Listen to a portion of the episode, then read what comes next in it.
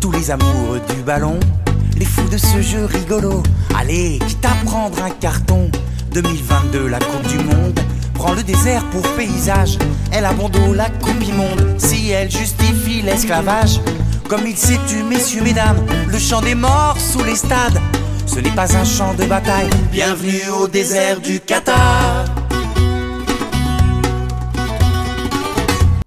Sejam bem-vindos então ao deserto do Qatar, Fever Pitch em versão Mundial 2022. Inauguramos aqui o caminho ou os caminhos que vão dar ao Qatar nesse Mundial que está marcado para novembro de 2022. Um, depois de um europeu eh, disputado em vários países pela primeira vez, ou em mais do que dois, quiserem, eh, pela primeira vez programado para 2021. 2022, mais uma invenção da FIFA, um Mundial disputado em, eh, no inverno, em novembro e dezembro, que eh, vamos ver, estamos para ver como vai eh, depois atrapalhar os calendários internos. Mas Passando por cima disto tudo e passando por cima da estranheza destes novos tempos, vamos nos concentrar então no caminho para o Mundial, nomeadamente o caminho europeu. Recordando que na América do Sul já se jogam as eliminatórias tradicionais de qualificação dos países da América do Sul para o Mundial. Agora foi a vez de, da Europa fazer o sorteio uh, dos grupos das federações da UEFA e uh, já temos então delineados os 10 grupos que vão disputar diretamente o acesso para estar presente no Mundial. Ora, resumindo, a UEFA vai colocar 13 seleções no Mundial 2022, sendo que 10 são diretamente apuradas destes grupos, do grupo A uh, ao grupo J. Uh, todos os vencedores entram diretamente. Todos os segundos classificados ficam uh, apurados para um play-off, onde se juntará ainda duas seleções vindas da Liga das Nações. Ou seja, se é muito simples perceber que 20 seleções ficam um, logo ligadas ao, ao, apuramento, 10 de apuramento direto, basta ganhar o seu grupo e para isso a UEFA uh, distribuiu pelo coeficiente de qualidade e de resultados do, dos últimos anos os vários potes, portanto com várias cabeças de série, deixando uh, os grupos claramente vincados com um ou dois grandes favoritos. Os segundos classificados desses grupos terão uma segunda oportunidade e a Liga das Nações é premiada então com mais duas vagas para os tais playoffs. Importa perceber que eh, do grupo A ao grupo J há sempre um cabeça de série, do tal pote 1, que são os grandes candidatos eh, a seguirem em frente de uma maneira natural. Vou eh, fazer uma ronda por todos os grupos e deixar um brevíssimo comentário para elucidar qual será a dificuldade maior ou menor de, de, cada grupo e percebermos se temos aqui já 10 candidatos para estar no Mundial. Eh, quero recordar que esta fase de, de apuramento eh, começa eh, a 24 de março de 2021, como é evidente. São 10 jornadas que estão planeadas nos dias, e eu vou aqui dizer de forma rápida as 10 datas programadas para se jogar estes jogos de qualificação. Portanto, Jornada 1 a 24 de março e depois vem por aqui fora a 27 de março, 30 de março, 1 de setembro e 4 de setembro e 7 de setembro, 8 de outubro, 11 de outubro, 11 de novembro e 14 de novembro. Ou seja, tudo para ser disputado em 2021. Eh, há algumas jornadas triplas, outras duplas e depois o play-off final será conhecido em 2022, em março de 2022, entre 24 de março e 29 de março. Portanto, chegamos a abril já com a situação de, dos países europeus perfeitamente decidida quanto à presença neste Mundial 2022. Ora, e o que é que nos reservou então este sorteio feito na Suíça? Temos eh, Portugal no grupo A, e Portugal tem a companhia da Sérvia, República da Irlanda, Luxemburgo, Azerbaijão. Já vamos olhar com mais pormenor para, esta, para este grupo, ver quais são as reais possibilidades e dificuldades de Portugal. Ao contrário do que Fernando Santos disse na, na análise, eh, sempre muito pragmática da parte do selecionador nacional, Uh, que isto, os grupos não são para analisar, são para jogar e para ganhar. Nós aqui vamos ter a ousadia de tentar analisar e traçar aqui alguns cenários prováveis. Depois no grupo B Está a confusão instalada, também já vamos falar disto uh, até antes das possibilidades de Portugal, porque é um, um cenário absolutamente surreal aquele que uh, a UEFA cozinhou com, com este sorteio. É que no grupo B está a Espanha, a Suécia, a Grécia, a Geórgia e o Kosovo. O problema aqui é que o Kosovo não é um país reconhecido politicamente por Espanha, nem pela Grécia, nem pela Geórgia. Não sabemos como é que uh, vão descalçar esta bota. Hoje, o jornal La Marca faz uma matéria muito interessante sobre esta situação, uh, que custa acreditar como é que a UEFA e a FIFA não acautelaram a possibilidade disto acontecer. Já vou falar com isto sobre esta situação com mais pormenor, mas fica já aqui esta, esta adenda de que no grupo B temos eh, uma situação delicada ao nível político. Depois, grupo C, Itália, Suíça, Irlanda do Norte, Bulgária e Lituânia. Que parece-me que a Itália, eh, também pelo seu peso histórico, ganha o favoritismo, mas a Suíça terá uma palavra a dizer no apuramento direto. Grupo D, França, campeã do mundo, que noutros anos já estaria apurada diretamente, antigamente, agora tem que fazer este, um, esta prova de qualificação. Tem a companhia da Ucrânia, Finlândia, Bósnia e Cazaquistão. Não vejo aqui grandes dificuldades para a seleção francesa conseguir o apuramento direto, pelo menos tem essa responsabilidade. No grupo E, a Bélgica, primeira seleção do ranking da FIFA, vai disputar o apuramento direto com o País de Gales, República Checa, Bielorrússia e Estónia. Também parece que Bélgica bem encaminhada para carimbar a presença no Mundial 2022.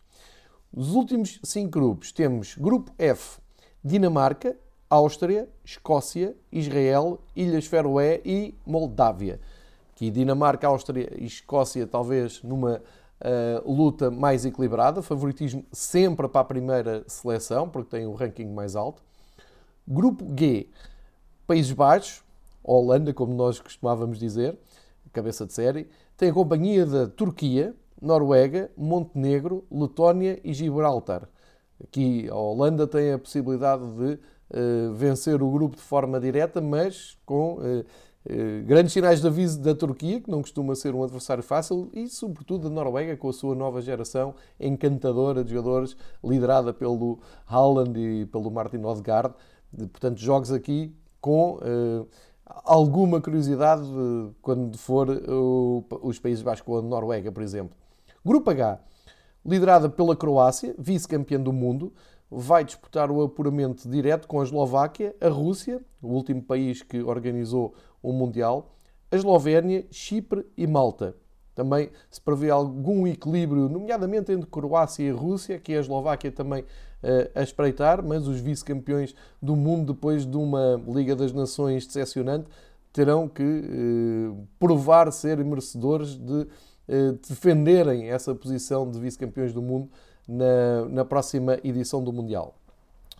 Para o grupo I fica a Inglaterra, eh, cabeça de série, com a sua nova geração empolgante de jogadores, vão ter a companhia da Polónia do Lewandowski, a Hungria e a Albânia, que estiveram presentes no, nas últimas provas internacionais, Andorra e San Marino.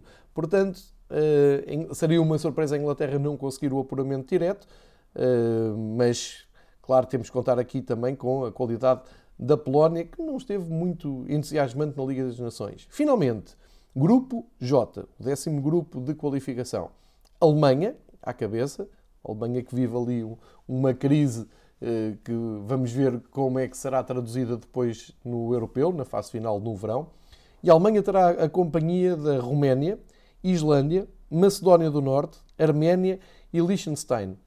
Ou seja, visto de uma forma muito superficial estes 10 grupos, dá a ideia que todos os cabeças de série todas as equipas que fizeram parte do Grupo 1, portanto, as mais bem classificadas do ranking da UEFA, têm condições para assegurar o apuramento direto, mas já sabemos que depois eh, acontecerão sempre surpresas e por isso é que as fases de qualificação para os mundiais também um, ehm, têm esse interesse. Então, não sabemos em que contexto tudo isto será uh, jogado, não sabemos se a pandemia uh, irá acalmar ou não.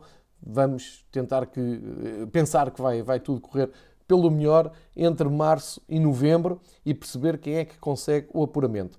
Ora, antes de olharmos mais a fundo para a seleção portuguesa um, e perceber porque é que Portugal é realmente o grande favorito e tem a grande responsabilidade de carimbar o, o apuramento de forma direta, vamos olhar então para este grupo B, um, onde eh, está instalada a confusão, pelo menos política, uh, e fazer aqui um, uma breve contextualização do que era o sorteio. Neste sorteio havia países, por, um, por força política, uh, que não poderiam eh, que tinham pelo menos muitas condicionantes no sorteio. É o caso da Rússia, o caso da Bósnia-Herzegovina, eh, também é conhecido o caso de Gibraltar e Espanha, mas aí não ia acontecer porque Gibraltar, sendo um, uma equipa de, um, ehm, que fica no, no, último pote, não poderia calhar, calhar num grupo de 5, porque isto uh, há grupos de 5 e há grupos de 6, metade uh, do, dos grupos tem só 5 equipas, outra metade tem 6, que é o caso do grupo F ao grupo J.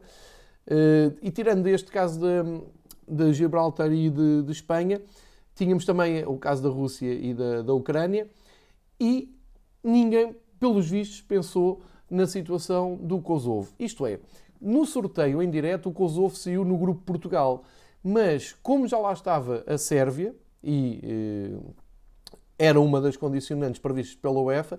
Kosovo e Sérvia não se podiam defrontar por questões políticas, então, por ordem alfabética, eh, Kosovo caiu para o grupo imediatamente a seguir, grupo B, onde estava a Espanha.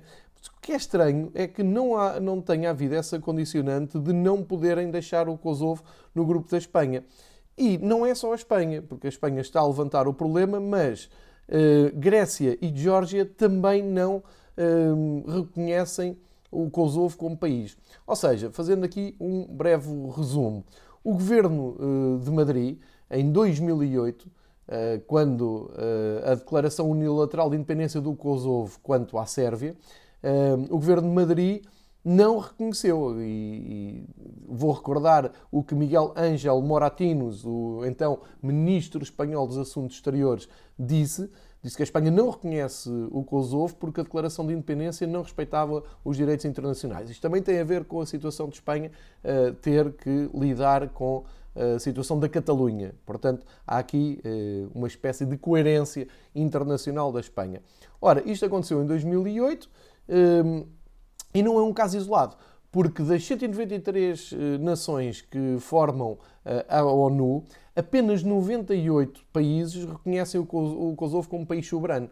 Eh, das, de, dos países que não reconhecem essa soberania ao Kosovo, está a Espanha, está a Grécia e está a Geórgia. E estão todos juntos no grupo B de qualificação para o Mundial 2022. Isto é muito estranho, não sabemos como é que se vai sair daqui. Temos aqui um, um exemplo, por exemplo, do que aconteceu em fevereiro de 2019, quando uh, a Federação Espanhola uh, recusou organizar a ronda de elite do Europeu de Sub-17 da UEFA, uh, precisamente porque fazia parte da equipa do Kosovo. E a Espanha recusa-se a içar a bandeira e tocar o hino nacional do Kosovo, e portanto a UEFA foi obrigada a mudar o, o, o, local de, de jogos eh, e os jogos até decorreram eh, em Nyon, na, na altura. Eh, e a Espanha pagou, pagou os gastos da, da, organização, mas foi isto que aconteceu, só para se ter aqui uma ideia. Ora, agora levanta-se a questão: Grécia, Geórgia e Espanha recebem Kosovo onde? Nos seus países que não reconhecem o Kosovo e que não querem passar, içar a bandeira do Kosovo nem o hino, como é que a UEFA vai descartar isto? Sendo que os grupos já estão todos formados, já estão os jogos uh, programados, tudo isto realmente é muito, muito estranho vir ao mais alto nível e uh, até agora só a Espanha é que levantou esta questão. Portanto, vamos ficar atentos para saber, uh, quando for os jogos contra o Kosovo, só a Suécia é que está em condições, eu diria, ótimas para receber todos os seus adversários. O resto, há aqui um mal-estar que vamos ver como é que é saído do grupo E. Fica esta curiosidade à volta do sorteio da UEFA. Em 2020, com tantos problemas uh, políticos-sociais entre os países europeus, uh, parece-me que a UEFA arranjou aqui um problema desnecessário. Vamos ver como é que isto corre. Voltando uh, para assunto estritamente futebolístico e perceber, este grupo de Portugal é fácil, é difícil, é acessível, podia ser melhor, podia ser pior. Eu acho que podia ser muito pior. Acho que Portugal tem toda a responsabilidade e todo o favoritismo um, em vencer o grupo e apurar-se diretamente. Estamos a falar de adversários como Sérvia, República da Irlanda, Luxemburgo e Azerbaijão. Azerbaijão, desculpem. Sérvia realmente é uma equipa que tem, uh, tem qualidade, tem jogadores a jogar no, ao mais alto nível, uh, esteve no apuramento ou no play-off final de apuramento para o europeu e falhou nos penaltis contra a Escócia. Portanto, não podemos colocar aqui a Sérvia numa primeira divisão uh, europeia, uh, mas seguramente está na, numa segunda linha. Depois, a República da Irlanda. Tradicionalmente é uma seleção difícil para, para jogar, especialmente na Irlanda. Uh, também não sabemos em que condições é que vão decorrer estes jogos, se vai haver público ou não. Se houver público, torna tudo mais, mais difícil.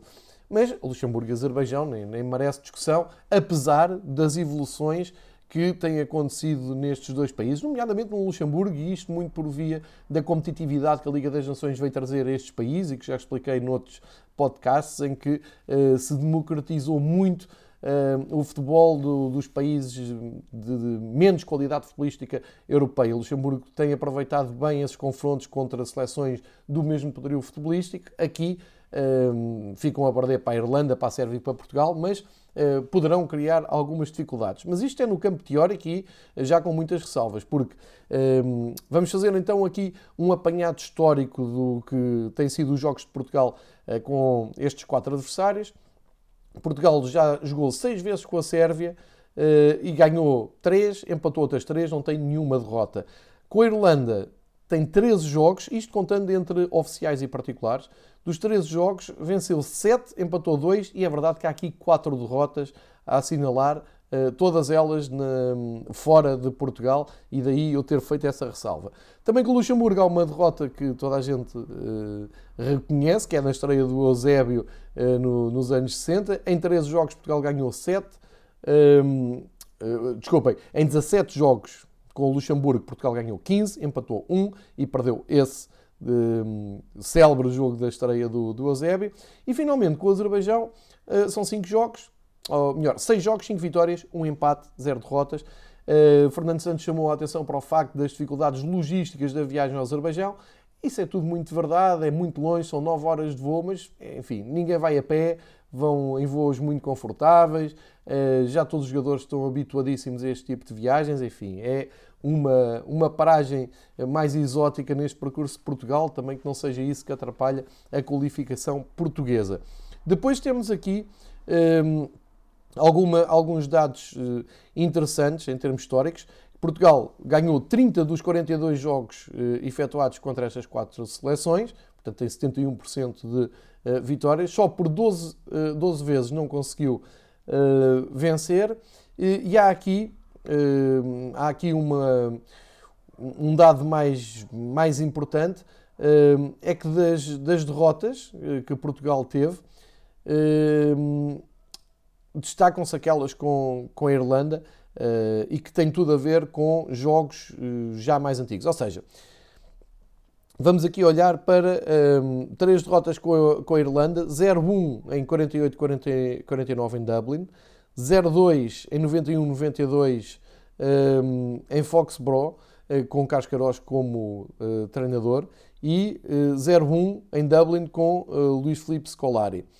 Um empate com o Luxemburgo, no Estádio Nacional de Luxemburgo, em 91, com Casqueiros, num jogo que um, ficou marcado pela estreia de Figo, João Pinto e Peixe. João Vieira Pinto, bem, bem entendido. Ou seja, a estreia de Figo, João Vieira Pinto e Peixe na seleção fica marcada por um empate no, no Luxemburgo. Um, depois, deste, destes jogos todos que, que, estou aqui a falar e destes dados e destes registros históricos, uh, acrescentar que só por duas vezes Portugal perdeu em jogos oficiais com uh, estas quatro seleções. Só duas derrotas é que são em jogos oficiais. Aconteceu então no tal jogo de 61 no Luxemburgo, em outubro de 61. 4 a 2 ganhou o Luxemburgo na estreia, imagine-se, de Eusébio pela seleção nacional. Uh, e uma derrota em Dublin em abril de 95, uh, eh, caminho do europeu de, de 96, com António Oliveira como treinador. Ou seja, o registro é muito, muito positivo para Portugal. Não há razões para temer e arranjar grandes desculpas e estar a, elevar muita fasquia. Portugal, se chegar ao seu normal, se estiver uh, tudo uh, tranquilo com o plantel escolhido por Fernando Santos para encarar estes quatro adversários, tem mais do que a obrigação de marcar presença de forma direta no uh, Mundial 2022.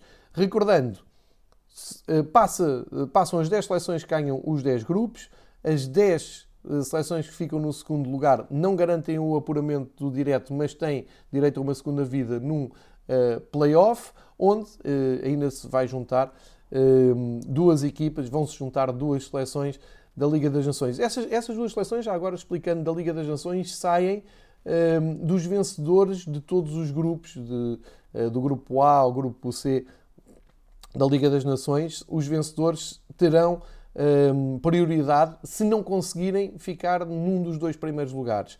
Uh, se todas essas seleções vencedoras de grupos tiverem uh, o apuramento por via desta fase de qualificação, então vai-se buscar um, segundos classificados, terceiros classificados dessas fases de grupos da Liga das Nações até uh, se chegar a duas seleções que não tenham conseguido o apuramento de forma direta ou via playoff. Parece-me que é extremamente simples.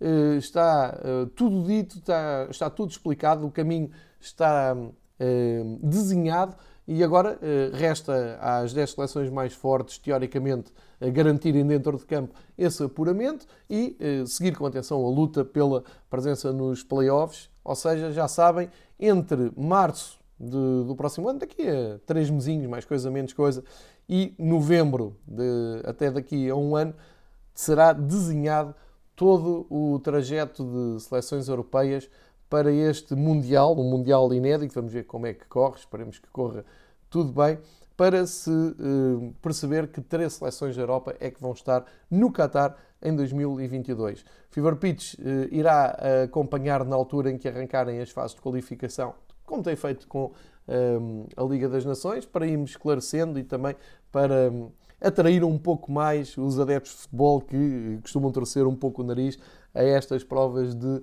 seleções. Portanto, já sabem, venham connosco até ao Mundial 2022. Um, provavelmente voltamos em março para falar de, dos primeiros jogos e vamos acompanhar com interesse uh, esta situação uh, que não tem a ver com futebol, tem a ver com política uh, do tal grupo P, onde a Espanha, um, Grécia e Geórgia vão ter que um, se entender para receber e para se deslocar uh, ao Kosovo nos seus jogos de qualificação. Obrigado uh, por nos terem acompanhado, espero que tenha servido para aguçar um pouco o apetite para este Mundial 2022.